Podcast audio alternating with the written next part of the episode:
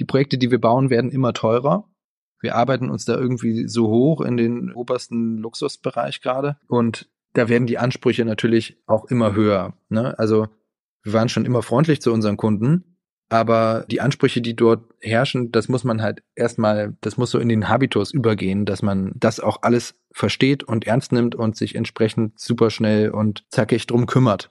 Das heißt, dass man dann halt wirklich irgendwie eine Art von Projektmanagement braucht, dass man sicher geht, dass Checklisten gepflegt werden, dass wirklich überall der höchstmögliche Anspruch an die Arbeit, an die Qualität, an die Geräte, an was weiß ich, an Service auch befriedigt wird. Auf eigenen Wegen. Das ist der Podcast rund um die Themen kreatives Business und Selbstständigkeit von der Gründerwerkstatt Neu-Delhi der Bauhaus Universität Weimar.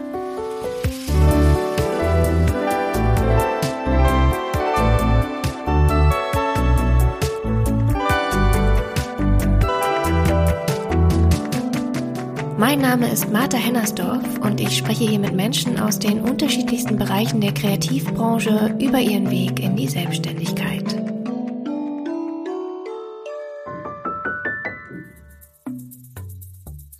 Allen meinen InterviewpartnerInnen gemeinsam ist ihre Studienvergangenheit hier an der Bauhaus-Universität in Weimar verteilt über die Bereiche Medienkunst, Mediengestaltung, Architektur, visuelle Kommunikation, Produktdesign und freie Kunst. Auch ich habe hier in Weimar Medienkunst, Mediengestaltung studiert und stand danach, wie die meisten von uns, erst einmal vor vielen Fragen. Selbstständigkeit ja oder nein und wenn ja, was sind die ersten Schritte und worauf kommt es da genau an? Umso spannender ist es für mich hier in diesem Podcast mit meinen Studienvorgängerinnen über ihren Weg in die Selbstständigkeit zu sprechen. Was sind ihre Herausforderungen, Lösungen, Anforderungen und Tipps rund um die Selbstständigkeit in der Kreativwirtschaft?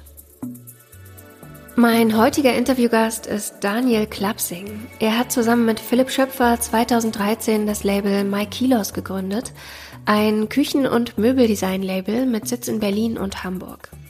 Die beiden haben sich schon während ihres Produktdesignstudiums an der Bauhaus-Universität kennengelernt und gestartet sind sie als Produktdesigner, die ihre eigene Möbellinie entworfen haben. Ihr Leistungsspektrum reicht mittlerweile von der Realisierung kompletter Projekte bis hin zur Gestaltung von maßgefertigten Möbeln.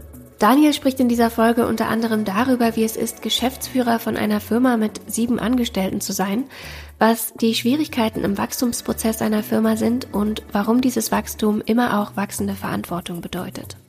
Maikilos ist kein reines Planungsbüro mehr, sondern die Leistungen werden gewissermaßen schlüsselfertig verkauft. Dabei begleiten sie ein Projekt also von Anfang bis Ende, vom Entwurf über die Bauleitung bis hin zur Fertigstellung. Mittlerweile realisiert die Firma ganze Sanierungen von Wohnungen mit Fokus auf Küchen und Bädern. Eine besondere Rolle, die es in dieser Form nicht so häufig gibt. Es ist eben ein ganz anderes Arbeiten als das, was der klassische Produktdesigner macht. Der klassische Produktdesigner widmet sich ja einem bestimmten Produkt, vielleicht einer bestimmten Zielgruppe und einem Klienten, so, also klassischerweise ist es ja irgendein Unternehmen, was einen gewissen Stil auch mit sich bringt und dann eine gewisse Klientel hat und vor diesem Hintergrund entwirft aber der Designer ja sozusagen äh, ein Objekt und arbeitet immer so auf ein Objekt ein. Und das ist in dem ja schon architektonischen Umfeld, in dem wir arbeiten, halt grundsätzlich anders, weil es gibt immer das konkrete Haus, die konkrete Wohnung und die konkreten Bauherren. Also wir bauen fast nur für privat. Und das ist ein viel individuellerer Kontext. Also wenn man ja nicht für eine Gruppe von Menschen entwirft und für eine hohe Zahl an Möglichkeiten sozusagen, wo, wo ein Objekt Platz finden kann, sondern es ist immer nur ein Ort. Und in der Regel eine Familie oder ein Paar oder eine Person. Und das ist natürlich viel, viel individueller in dem Sinne, als dass es halt für diese kleine Menschengruppe und für dieses eine Objekt, für dieses eine architektonische Objekt passen muss. Neben dem Gestalten ist die Bauleitung also mittlerweile ein zentraler Teil der Arbeit geworden und Daniels Tätigkeit eher die eines Generalunternehmers ab dem Moment fing unser Unternehmen an zu funktionieren, als wir Projekte gemacht haben. Und zwar nicht in dem Sinne von, dass wir reine Planungsleistungen anbieten und verkaufen, sondern ab dem Moment, wo wir komplette Bauleistungen verkauft haben. Weil unsere Erfahrung war, dass äh, sich viele Menschen damit schwer tun, für so etwas Luftiges wie Ideen und Pläne, die bloß auf so einem Stück weißem Papier daherkommen, viel Geld auszugeben. Dass da viel Arbeit dahinter steht, das verstehen die meisten in Theorie, aber wenn es dann darum geht, die entsprechende Rechnung auch zu bezahlen, also es ist eben schwierig, Planungsleistungen als reine Planungsleistung zu verkaufen. Und gerade wenn es dann irgendwie in einen fünfstelligen Bereich geht, dann kommt man immer wieder in Erklärungsnöte als Planer. Und wir haben eben gemerkt, dass wenn wir beispielsweise eine Küche planen und die aber auch inklusive der Handwerksleistung, der Geräte und aller Materialien, die da drin so vorkommen, wenn wir das als Paket verkaufen, sind wir plötzlich sehr viel konkurrenzfähiger und müssen dann eben nicht mehr jede Stunde abrechnen, sondern wir haben eine Planungspauschale und man verdient eben so an den Materialien und äh, Handwerksleistungen eben etwas mit und ist deswegen trotzdem gar nicht teurer als andere. So sind wir in dieses Generalunternehmertum reingerutscht. Das war auch eigentlich nicht so eine strategische Entscheidung, sondern wir haben das irgendwie mal so gemacht und dann haben wir gemerkt, das ist irgendwie viel besser.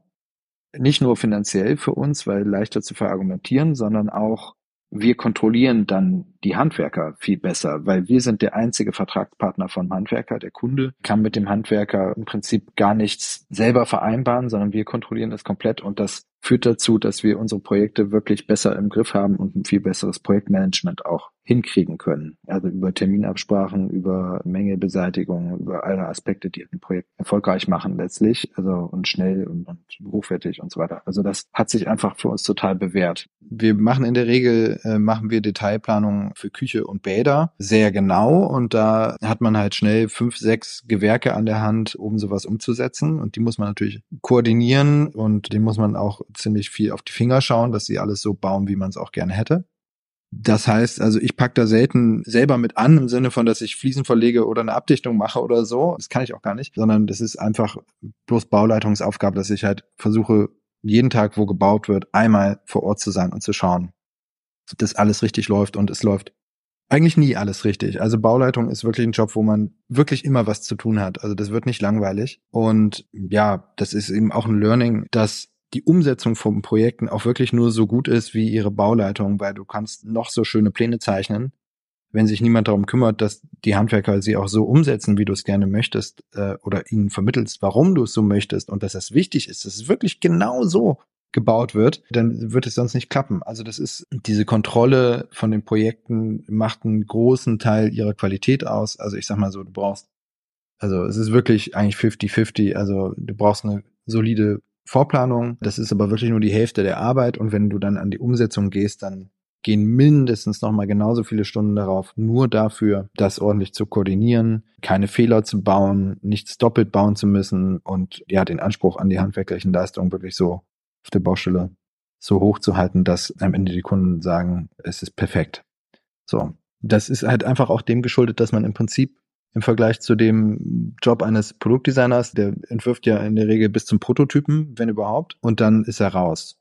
Ne? Und in dem Baubereich, wo wir jetzt hauptsächlich tätig sind, da baut man eben nur Prototypen. Also man hat immer nur eine Chance. Du baust dieses eine Ding und das muss sitzen. Und dafür musst du im Prinzip jeden Schritt begleiten. Wenn du jetzt nochmal so zurückspulst an eure Anfänge, also ihr habt ja hier auch an der Bauhaus-Uni Produktdesign studiert. Wie hat das angefangen mit eurer Firma? Habt ihr euch hier schon im Studium irgendwie kennengelernt und an Projekten zusammengearbeitet oder wie kam die Idee dazu? Also Philipp und ich haben uns, glaube ich, so 2006 ungefähr kennengelernt und erst haben wir so spaßige Modeprojekte gemacht und dann äh, irgendwann fing das mit den Möbeln an. Das war dann noch so ein Atelierprojekt, hieß das damals. Ich weiß nicht, ob es das noch gibt als Format. Aber das heißt, dass man sich Themen selber suchen kann als Student und der Professor oder die Professorin begleitet das, wenn sie sagen, das ist ein Thema, was es wert ist, bearbeitet zu werden. So, also wir waren da schon immer relativ frei unterwegs und wollten, haben uns die Themen auch selber gesetzt. Und das war toll, dass das zu dieser Zeit ging. Ich weiß nicht, ich hoffe, es geht immer noch eigentlich seit seither arbeiten wir zusammen. Es gab dann verschiedene Anläufe, es gab dann so eine Ausstellungsserie, My Bauhaus is Better Than Yours, die kennen auch noch viele in Weimar. Dann wurde das zu einem ersten Möbellabel und da haben wir aber auch ganz viele Entwürfe von anderen Designern kuratiert, ausgewählt, in Produktion gebracht, in Kleinserie und so und sind damit so rumgetingelt von Messe zu Messe. Dann hat sich das Projekt aufgelöst. Dann haben wir nur unser Zweier Designbüro gehabt zwischendurch. Und dann haben wir irgendwann diese jetzige Firma MyKilos halt gegründet. Und das ist es, was es jetzt bis heute ist. Aber der Kern dieser ganzen Projekte ist immer eigentlich die Freundschaft zwischen Philipp und mir, die ja jetzt schon 15 Jahre oder 16 Jahre Bestand hat. Und ihr könnt einfach auch gut zusammenarbeiten, oder? Sonst hätte sich das jetzt nicht so bewährt über die Jahre. Ja, also wir haben auf jeden Fall schon einige Krisen überstanden miteinander. Das ist ja wie eine gute Ehe. Ne? Mittlerweile ist es natürlich nicht mehr nur wir zwei, sondern wir sind jetzt ein Team von insgesamt neun Leuten. Und ja, damit einher geht natürlich auch mehr Verantwortung. Ne? Also man muss dann die Maschine halt auch immer am Laufen halten. Und wir wollen auch niemanden verlieren aus unserem Team. Also wachsen ist immer auch schwierig, aber schrumpfen ist, glaube ich, viel schmerzhafter noch. Das wollen wir natürlich vermeiden. Und damit einher geht natürlich auch wirklich eine Verantwortung für das Business und dass man sagt, es ist jetzt vielleicht auch nicht immer nur so wichtig, dass man schöne Dinge macht, sondern es ist auch wichtig, dass man eine Liquiditätsplanung hat, die funktioniert und die aufgeht und dass man weiß, man kann auch in drei Monaten die Gehälter zahlen bei dem derzeitigen Projektaufkommen und so weiter. Und im Idealfall weiß man es sogar für sechs Monate. Und wenn man ganz toll ist, dann weiß man es für ein Jahr. so. Also das wissen wir jetzt noch nicht. Ein Jahr ist schon sehr lang. Aber da versuchen wir halt auch unsere Erfahrungen als Geschäftsführer weiterzuentwickeln und zu sagen, das ist halt auch ein Bereich, der einfach zum Business dazugehört und der halt auch dazugehört, vor allen Dingen, wenn man Mitarbeiter hat und nicht mehr nur für sich selbst irgendwie selbstständig irgendwie was macht. Gut, wir sind beide noch selbstständig, aber eben unsere Mitarbeiter nicht. so, ne? Auch weil die beiden nun mehr Verantwortung für ihre Mitarbeitenden tragen, war der Schritt in das Projektgeschäft zu gehen wichtig, sagt Daniel. Das bringt stetigere Einnahmen und ist ein beständigerer Markt als das reine Möbeldesign, das ihrem Empfinden nach deutlich konjunkturanfälliger ist als das Baugeschäft. Und ähm, du hast gerade gesagt, das Wachsen ist auch schwierig. Was, was ist daran schwierig? Naja, wenn man Räume hat und äh, es wird der Platz zu eng für weitere Mitarbeiter, ist zum Beispiel ein Thema. Dann muss man umziehen, dann hat man höhere Fixkosten und dann muss man noch mehr Umsatz machen pro Monat. Das ist das, was eine stetig äh, wachsende Verantwortung halt so mit sich bringt. Ne? Also je höher die Fixkosten sind, desto höher ist auch der Druck, dass das Business läuft. Mittlerweile haben die beiden in ihrer Firma sieben Angestellte. Angefangen hat es damit, dass Daniel immer mal wieder Schreibpausen einlegen musste, weil er neben der Firmengründung noch einen PhD in Kunst und Gestaltung an der Bauhaus-Universität machte und sein Geschäftspartner Philipp in dieser Zeit Unterstützung brauchte. Der erste Mitarbeiter hatte eigentlich als Praktikant angefangen, ist dann aber geblieben, weil die Auftragslage es hergab. Und seitdem ging es stetig weiter.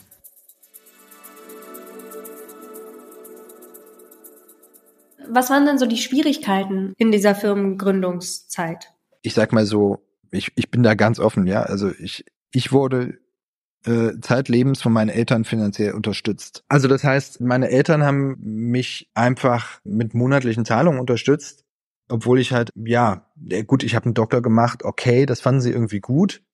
Es war vielleicht auch so ein bisschen so ein Deal, dass ich einen Doktor mache und parallel meine Firma gründe, dass ich zumindest irgendwie noch so eine, auf eine Art in der Ausbildung bin. Ne? Und dann haben sie immer wieder das Unternehmen auch zwischenfinanziert, wenn es halt nicht gereicht hat. Und das war häufig der Fall. Also wir haben in den ersten paar Jahren uns immer wieder Geld leihen müssen aus meiner Familie. Und das waren dann insgesamt auch so knapp 100.000 Euro. Ne? Also es ist ja schon viel Geld. Und dieses Geld hätte uns eine Bank niemals gegeben. Ja, also das war Love Money im besten Sinne. Und gut, das waren auch nicht 80.000 Euro auf einen Schlag, sondern immer mal wieder 10 oder 20 und dann haben wir die zwischendurch schon wieder angefangen zurückzustottern und so. Aber ohne dieses Geld wäre es definitiv nicht gegangen. Ne? Und das haben sie uns natürlich niedrigst verzinst gegeben und auf Zuruf und das war natürlich toll und waren wir extrem dankbar für. Und ohne das hätten wir es mit Sicherheit in der Anfangsphase nicht geschafft. Und natürlich ist Geld sowieso das allergrößte Problem. Also auch zu Corona war es ein Riesenproblem da hatten wir eigentlich ein laufendes Business und alles war fein. Aber dann waren von einem Monat auf den anderen alle Projekte weg. Also äh, laufende Projekte wurden angehalten und es kam nichts Neues nach. Und das über so ein ungefähr ein halbes Jahr. Und das war natürlich extrem, äh, also psychisch belastend und finanziell belastend. Also da dachten wir wirklich, wir müssen hinschmeißen. Also da hätte meine Familie uns auch wieder Geld geliehen, aber das war dann mittlerweile auch schon so hohe Fixkosten, dass man das niemandem hätte zumuten können, dafür wirklich jetzt einzutreten über einen längeren Zeitraum, weil es wusste ja irgendwie zu der Zeit keiner, auch wo es mit der Wirtschaft insgesamt so hingeht. Ne? Also da hätten wir lieber einfach zugemacht. Ne? Weil wir wussten ja gar nicht, woran sind wir jetzt und so. Und dann kam zum Glück aber dieser Bauboom, dass plötzlich sich alle überlegt haben, dass sie neue Küchen brauchen und Bäder und äh, dass sie ja so viel Zeit zu Hause verbringen, dass es wirklich schön wäre, wenn es da schöner wäre. Und dann haben wir auf einen Schlag wahnsinnig viel zu tun gehabt. Und wir hatten die besten zwei Jahre wirtschaftlich, die wir überhaupt jemals hatten. Das hat eben nur ein halbes Jahr gedauert, bis die Leute darauf kamen. Und seitdem läuft es sehr gut finanziell. Das ist natürlich jetzt für uns am Ende sehr gut und schön gelaufen.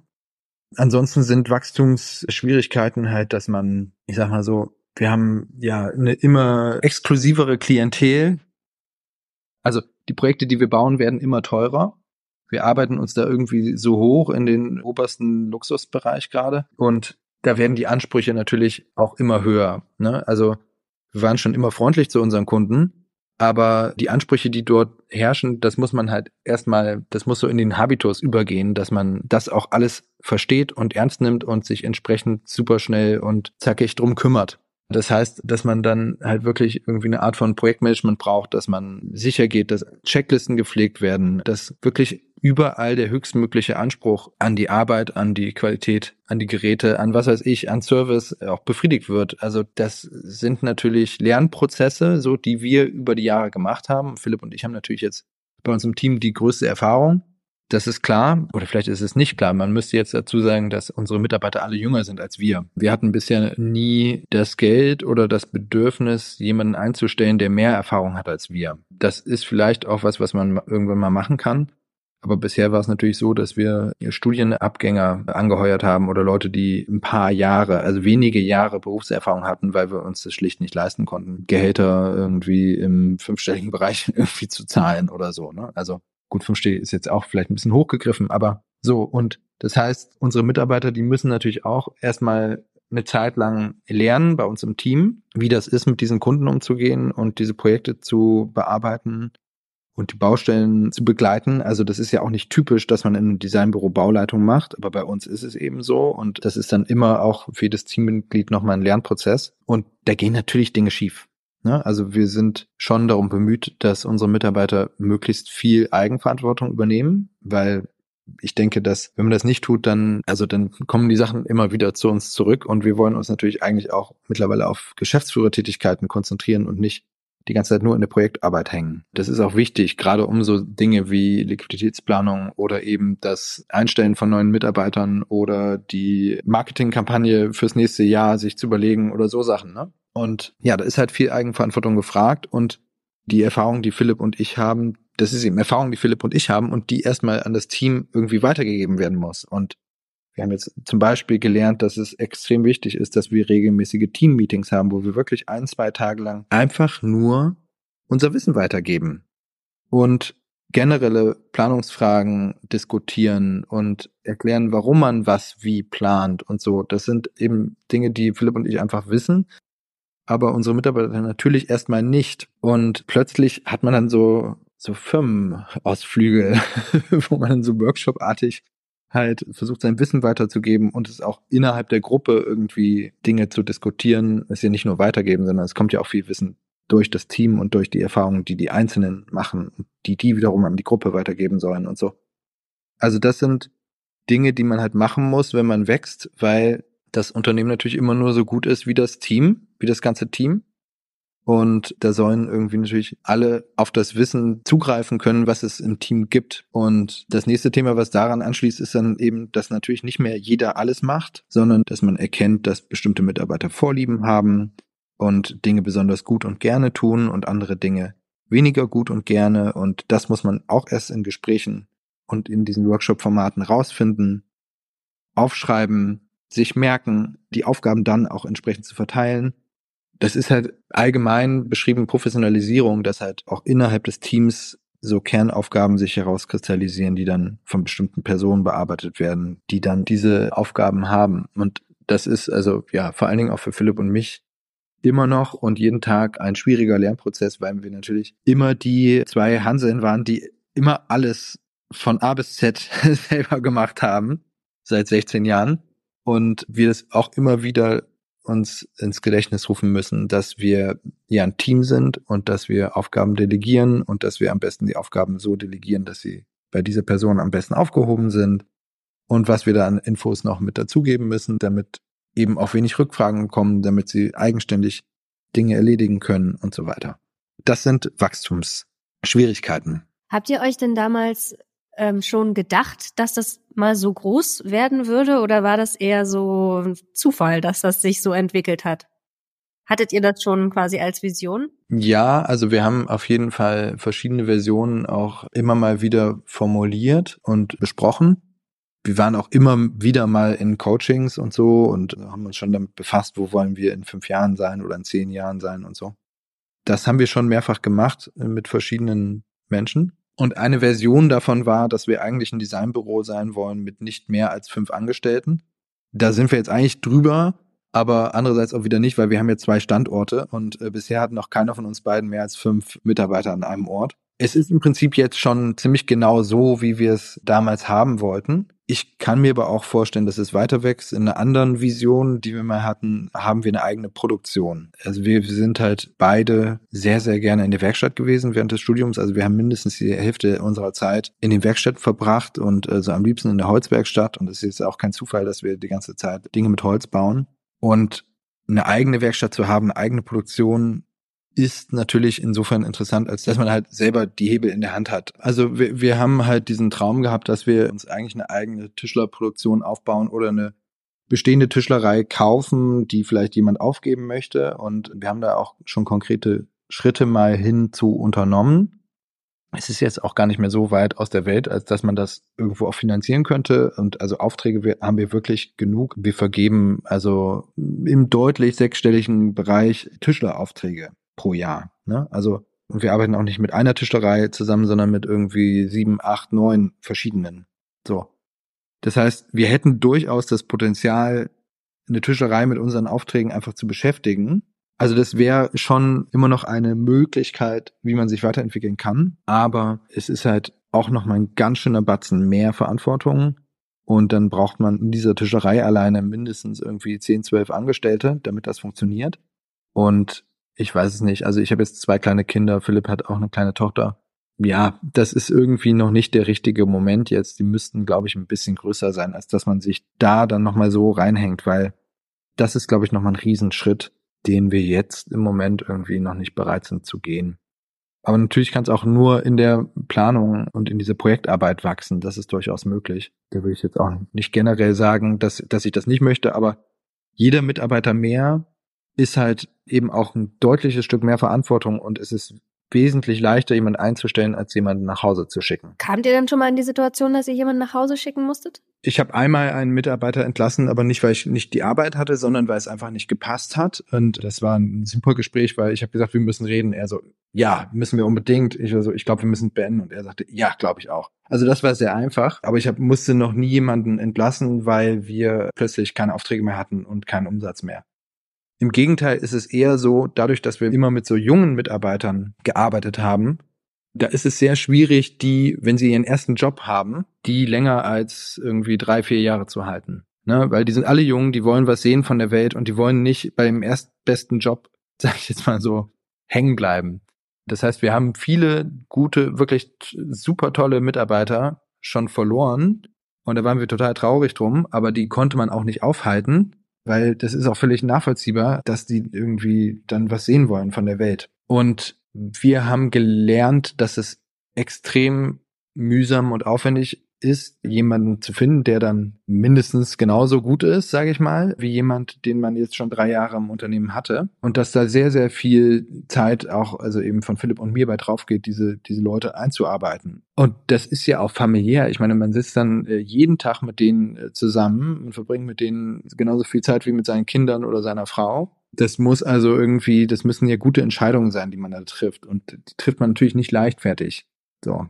Also eine unserer wichtigsten Aufgaben ist wirklich einfach nur unsere Mitarbeiter zu halten. Also je länger die bei uns sind, desto wertvoller sind sie für das Unternehmen. Ich meine, irgendwann weiß mein Mitarbeiter oder meine Mitarbeiterin blind, was ich von ihr will, weil sie mich einfach gut kennt. Und wenn ich da wieder von Null anfangen muss, ist es natürlich einfach mühsam. Und das heißt, wir wollen wirklich unsere Mitarbeiter jetzt einfach nur halten. Das ist, das ist schon Erfolg, wenn wir das schaffen. Und die sind alle unter 30 oder werden gerade 30 oder so. Ne? Das ist eigentlich eine, eine echt große Herausforderung für uns. Natürlich auch nicht um jeden Preis. Ne? Klar, es wollen alle irgendwie immer mehr Geld, gerade wenn Inflation so hoch ist wie jetzt und so. Und das ist natürlich auch ein Thema, also wenn das Unternehmen gut läuft, dann sollen auch alle mehr verdienen. Klar, hoch geht immer, aber runter ist dann auch wieder schwierig. Ne? Also das ist halt was, was man natürlich einem Mitarbeiter nie erklärt kriegt, dass er jetzt weniger Gehalt bekommt. Wenn es schlecht läuft und auch die gesamtwirtschaftliche Lage schlecht ist, dass es dann vielleicht keine Gehaltserhöhung gibt, das kriegt man noch erklärt. Aber wenn wenn es mal nicht so gut läuft und man weniger zahlen müsste oder dann lieber ein, eine Person gehen lässt, das ist natürlich was, was extrem unschön wäre. Das ist eine Situation, in die ich einfach ungern kommen möchte. Deswegen strenge ich mich an, immer schön weiter Projekte zu gewinnen. Würdest du schon sagen, dass man da auch eine bestimmte Persönlichkeitsstruktur quasi haben muss, um, um so ein Unternehmen zu leiten mit den ganzen Angestellten, die da mit dranhängen? Also ich bin äh, intern werde ich auch die Sales Bitch genannt. Das wäre jetzt meine Persönlichkeitsstruktur. Also nein, Spaß beiseite. Also ich glaube, ich kann schon ganz gut verkaufen mittlerweile. Ähm, das ist auch was, was man lernen kann. Das äh, konnte ich am Anfang überhaupt nicht gut, aber mittlerweile kann ich es, glaube ich, sehr gut. Also weil ich auch tatsächlich begeistert bin von meiner Arbeit und das mittlerweile auch wirklich gut rüberbringen kann. Aber Verkaufen ist auch nur ein Teil von ganz, ganz vielen Aufgaben, die man braucht, um halt ein Team zu haben, um Projekte abzuwickeln und so weiter. Also Verkaufen ist immer dann wichtig, wenn man merkt, okay, ich brauche Cashflow, ich muss jetzt mal zwei, drei Projekte gewinnen und die müssen wir jetzt mal zum Abschluss bringen. So, das ist dann eigentlich immer nur so, wenn man eine Liquiditätsplanung schaut und sieht, naja, im nächsten Monat wird es jetzt doch ein bisschen eng. Jetzt müssen wir mal hier an den Stellen Gas geben, neue Pläne rausschicken und nochmal einen Kundentermin machen und dann so. Aber ich glaube, grundsätzlich als Geschäftsführer und wenn man ein Team leitet und dann muss man einfach grundsätzlich bereit sein, Verantwortung zu übernehmen. Wenn man das nicht möchte, dann kann ich mir irgendwie nicht vorstellen, dass das ein Unternehmen ist, in dem Leute länger bleiben und gerne arbeiten. Und ich glaube, dass diese zwei Faktoren, also das habe ich ja gerade erklärt, ähm, extrem dazu beitragen, dass man Projekte, die über einen Zeitraum von bis zu knapp drei Jahren laufen teilweise, ne, dass man die gut abgewickelt kriegt. Also da hängt das eine mit dem anderen wirklich eng zusammen. Also allein, also stell dir vor, du hast einen Kunden, der kommt in der Vorplanungsphase mit seinem Architekten zu uns und hat vielleicht das Haus noch nicht mal gekauft, aber sitzt schon bei uns, ne? Und dann kauft er das und dann wird's grundsaniert und dann kommt Corona und dann dauert alles ewig und wir haben gerade so eine Baustelle das ist fast drei Jahre alt, die Planung. Also ich sitze dann vielleicht da so im Verkaufsgespräch und erkläre, wie toll alles ist und so. Äh, und wie es aussehen soll. Aber dann sitzt dann ja ein Mitarbeiter von mir dran und wickelt dieses Projekt ab mit dem Kunden. Und der verbringt dann nochmal deutlich mehr Zeit mit dem Kunden.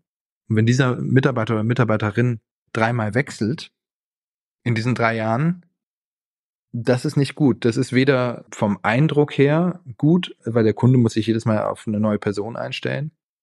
Äh, es wirkt also schon mal A, unprofessionell und B, gehen ja auch ganz viele Informationen flöten. Ne? Also man kann so viel dokumentieren und aufschreiben, wie man will.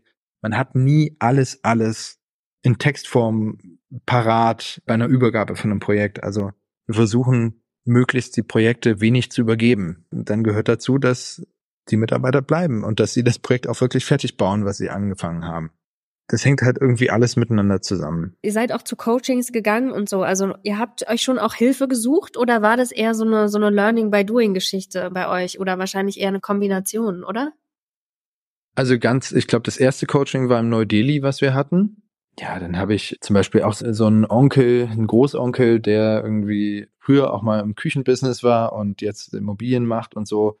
Der hat immer mal uns besucht und beraten. Vor allen Dingen in Krisensituationen hat er uns beraten ja, dann gab es einfach Coaches, die wir so in, in Berlin, in der Berlin-Zeit haben wir, als wir beide noch in Berlin waren, sind wir öfters, also öfters ist auch übertrieben, ab und zu mal zu einem Coach gegangen, den wir dann bezahlt haben. Oder zwei verschiedene waren wir auch bei einer Coachin.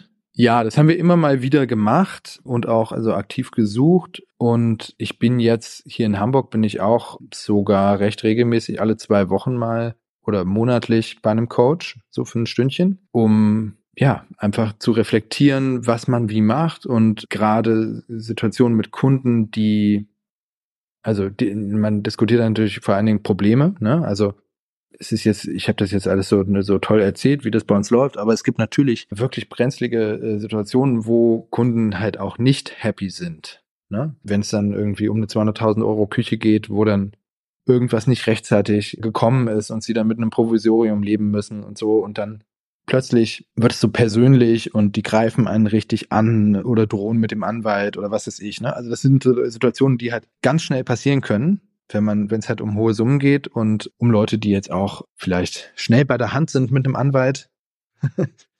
da gibt es manche.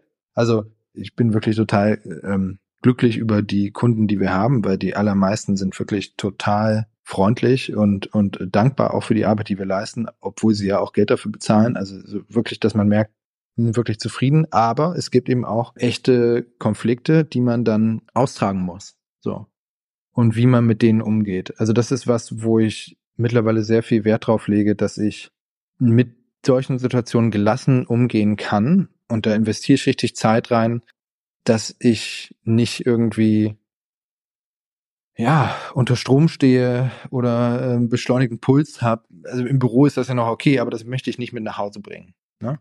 Und ähm, natürlich kriege ich auch Anrufe, wenn ich zu Hause bin. Und da möchte ich eigentlich immer in der Lage sein, gelassen zu bleiben und äh, mit meinen Kindern liebevoll umzugehen und auch, auch mit meiner Frau. Äh, also, und dafür bedarf es halt schon, ja, eine gewisse Reflexion über Dinge, die einen halt irgendwie auf die Palme gebracht haben.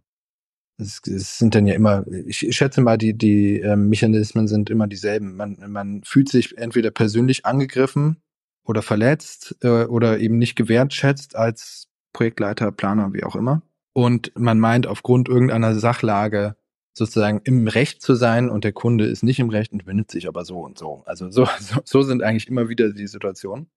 Und da einfach ja mit Gelassenheit in die Gespräche zu gehen, das ist mir extrem wichtig und da investiere ich richtig Zeit rein, da möglichst gute Entscheidungen zu treffen. Da geht es natürlich auch fast immer um Geld. Ne? Und man kann natürlich gelassener reingehen, wenn das Business gerade gut läuft und dann sagt man, ach komm, die 3000 Euro, die nehme ich auf meine Kappe, das ist jetzt nicht schlimm. So. Es gibt aber Monate, wo der Cashflow nicht so da ist und da spielen eigentlich alle 500 Euro, die man irgendwo zusätzlich bei einem Projekt ausgeben muss, eine Rolle. Und äh, plötzlich geht man da so ein bisschen angespannter in die Situation rein.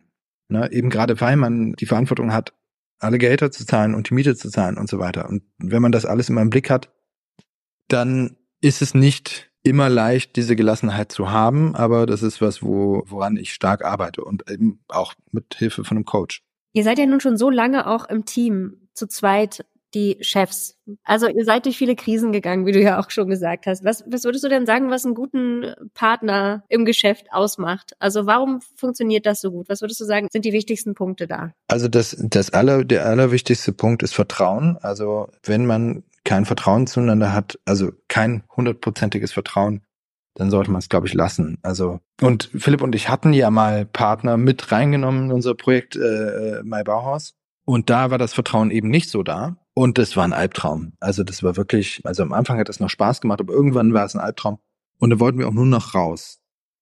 Und ja, also die Grundlage für, für so eine langjährige Zusammenarbeit so auf einem Niveau, wo man sagt, wir sind gleichberechtigte Partner, ist eben wirklich Vertrauen. In unserem Fall ist es zum Glück auch noch wirklich eine äh, intensive Freundschaft. Also das ist ein, glaube ich, ein kann, aber kein muss. Also es geht, glaube ich, grundsätzlich darum, dass man die Entscheidungen des anderen gefühlt immer mitträgt.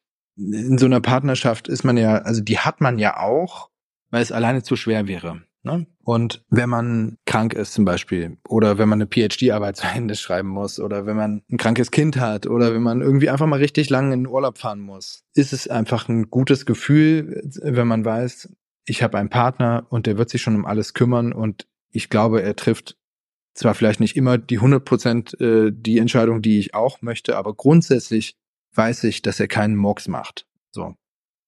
Und das haben wir gegenseitig und das bildet am Ende so die Grundlage für alles andere. Ähm, wenn jetzt jemand zuhört, der oder die gerade vielleicht auch im Produktdesign-Studium steckt und gerade kurz vorm Abschluss ist oder äh, gerade mit dem Abschluss fertig ist und sich selbstständig machen will in dem Bereich, Was würdest du der Person raten? Was würdest du sagen, ist besonders wichtig? Also ich kann ja natürlich immer nur vor dem Hintergrund meiner eigenen Erfahrungen beraten und deswegen sage ich auch immer so ein bisschen Vorsicht vor meinen Ratschlägen, weil die beruhen halt darauf, dass ich Eltern hatte, die mich finanziert haben. Das kann man nicht außen vor lassen, wenn man so Ratschläge gibt. Also wenn ihr Eltern habt, liebe Zuhörer, die euch mal eben irgendwie ein, zwei Jahre lang rumdaddeln lassen und euch im Zweifel in der Not äh, finanziell unter die Arme greifen, dann daddelt doch einfach mal rum, aber macht's mit Leidenschaft. Und so, dass man merkt, dass ihr es ernst meint. So. Das wäre jetzt so mein Rat. Wenn man den Hintergrund, den finanziellen Hintergrund nicht hat, dann würde ich eher raten, tatsächlich doch erstmal Erfahrungen zu sammeln, angestellt in einem Büro äh, oder erstmal Praktikum und dann angestellt, wie auch immer. Also ich weiß jetzt nicht, wie die Joblage gerade so ist, keine Ahnung. Aber also anders kann ich da eigentlich niemanden zu ermuntern, weil das ist, das hätte bei mir eben auch nicht geklappt sonst. Ne? Und was halt ganz wichtig ist, finde ich, ist, dass man gerade in den Anfangsphasen als Produktdesigner, dass man lernt, so hin und her zu switchen. Also A, musst du dein, musst du selbst dein größter Kritiker sein in Bezug auf deine Arbeit. Ja, also du musst wirklich alle Schwachstellen und Fehler in deinen Entwürfen kennen und möglichst natürlich im Prozess beseitigen, so gut du kannst. Und B musst du sofort umswitchen können und in den Verkaufsmodus gehen und erklären können, warum das der geilste Entwurf überhaupt ist. Und C ist dann vielleicht noch ganz nett. Wenn du auf die Schwachstellen, die du ja selber gut kennst, angesprochen wirst, musst du einfach die richtige Antwort parat haben. Und D, du darfst dich niemals persönlich angegriffen fühlen. Es geht immer nur um die Sache und du bist nicht die Sache. Also das ist wirklich extrem äh, schmerzhaft gewesen, das selber zu lernen für mich oder für uns dass wenn die Arbeit oder die Entwürfe, die man macht, angegriffen werden, dass man das einfach nicht persönlich nimmt, dass man halt einfach freundlich bleibt, gelassen bleibt. Also bei mir ist der Puls hochgegangen. Ja, ich habe mich so sehr mit meiner Arbeit identifiziert, dass ich mich schon fast dafür gehalten habe. So, ne? Und das ist halt einfach Blödsinn. Also man ist nicht seine Arbeit, man macht seine Arbeit und die sollte man so gut wie man sie kann machen, aber man sollte halt einfach immer locker bleiben, weil es gibt äh, einfach tausend Sichtweisen und es gibt Leute, denen gefallen äh, die Arbeiten, es gibt andere, denen gefallen sie nicht. Und das ist natürlich jetzt sehr, ne, das ist, das ist so ein Satz, der hilft irgendwie auch nicht. Also es muss Passungen geben irgendwie. Also wenn man einen Entwurf hat, der passt für eine bestimmte Gruppe von Leuten und für andere nicht. Und man muss sich dann auch sein Publikum halt suchen. Ne? Ja, aber man muss vor allen Dingen auch locker bleiben. Also im Sinne von, also ich kenne das immer wieder, das erlebt man halt auch gerade in so Uni- und Prüfungssituationen und so, dass Menschen dann zutiefst gekränkt sind, wenn man ihre Arbeit kritisiert. Aber da muss man halt durch. Also das, das gehört halt einfach dazu. Das ist das Business und man, man fällt halt nicht als Meister vom Himmel. Ne? Also äh, die meisten Entwürfe, die halt so in so Studienabschlussarbeiten und so, die man so sehen kann, da sind viele gute Sachen dabei, sage ich jetzt mal so. Aber fertig sind die eigentlich nie. Ne? So, also das, das muss man so irgendwie sich halt irgendwie immer mal so klar machen, wenn man, wenn man Produktdesign studiert, dass man halt noch am Lernen ist und so und dann, wenn man dann so ein bisschen älter ist wie ich, dann kann man dann so ein bisschen auch ein bisschen gelassener über die äh, eigene Arbeit reflektieren, ohne dass man dann gleich immer angefressen ist, wenn irgendjemand was blöd findet. Vielleicht ja auch zu Recht, ne? Da muss man sich halt hinsetzen und es besser machen. Ich würde noch eine letzte Frage stellen, hm, wenn du dir so deine berufliche Utopie quasi ausmalst. Wir hatten ja vorhin schon ein bisschen drüber gesprochen, dass ihr ja auch solche äh, Visionen euch überlegt habt. Aber gibt's denn so eine Utopie oder bist du da schon? Also ich bin wirklich über das, was wir jetzt erreicht haben, wo wir jetzt gerade stehen, total glücklich und dankbar. Und das dürfte auch wirklich einfach gerne so bleiben. Ich wäre jetzt nicht unglücklicher, wenn das sich jetzt nicht noch größer äh, entwickelt oder so oder ich nicht noch mehr Geld verdiene mit dem, was ich mache oder so. Das ist wirklich alles in Ordnung. Aber wenn ich es mir jetzt aussuchen dürfte, dann würde ich vielleicht manches Projekt nicht machen, was ich jetzt mache, damit der Umsatz auch jeden Monat generiert wird, ne? Und dafür dann Bauhaus, Uni, Atelier projektmäßig mir öfters mal eine eigene Aufgabe suchen, an der ich einfach Lust habe zu arbeiten. Also das ist dann doch wieder das klassische Produktdesign. Aber auch da sind wir gar nicht so weit weg von, weil das machen wir. Also wir entwickeln gerade zum Beispiel Lautsprecher, die niemand braucht, die niemand bestellt hat, wo wir auch noch nicht wissen, an wen wir die, die verkaufen, ja. Aber das machen wir halt einfach. Und das kostet richtig Geld, das erstmal anzugehen und auch Zeit und so. Und es macht aber einfach wahnsinnig viel Spaß. Und das machen wir jetzt im Prinzip so einmal im Jahr. Erlauben wir uns das. Und das ist schon total schön, dass das geht. Aber im Moment ist es natürlich so, dass die, das Hauptgeschäft halt das Projektgeschäft ist und das macht mir auch Spaß, aber ich würde mir vielleicht einfach ein bisschen mehr wünschen, mehr so freie Projekte zu machen oder überhaupt wieder ein bisschen mehr Produktdesign. Wir sind am Ende dieser Folge angekommen. Herzlichen Dank an Daniel Klapsing nochmal an dieser Stelle. Für mich waren das sehr spannende Einblicke in die Arbeitsweise einer Firma mit mehreren Angestellten, die für ein Klientel im oberen Luxusbereich arbeitet und über eine entsprechend hohe Liquidität verfügen muss. Ich finde es in diesem Zusammenhang auch sehr gut und wichtig, dass Daniel offen und ehrlich über die familiäre finanzielle Unterstützung gesprochen hat, die ihm und seiner Firma am Anfang zuteil wurde. So eine Firma aufzubauen braucht nun mal Zeit und vor allem Geld und letzteres ist in Form eines Kredites nicht immer leicht zu bekommen. Ich hoffe, auch für euch war es interessant und ihr konntet vielleicht das ein oder andere für euch und euren Weg mitnehmen.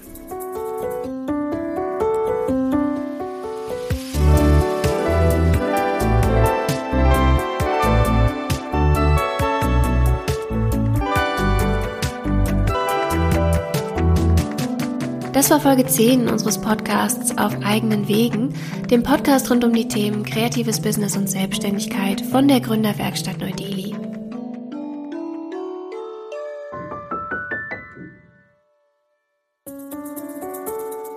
Wenn ihr Studierende, Alumni oder Mitarbeitende der Bauhaus-Universität seid und euch selbstständig machen wollt, dann kommt doch gerne mal hier im Neu-Delhi vorbei und nutzt unsere Beratungs- und Unterstützungsangebote. Alle Infos dazu findet ihr auf LinkedIn, Facebook, Instagram und natürlich auf unserer Website. Alle Links findet ihr in den Show Notes.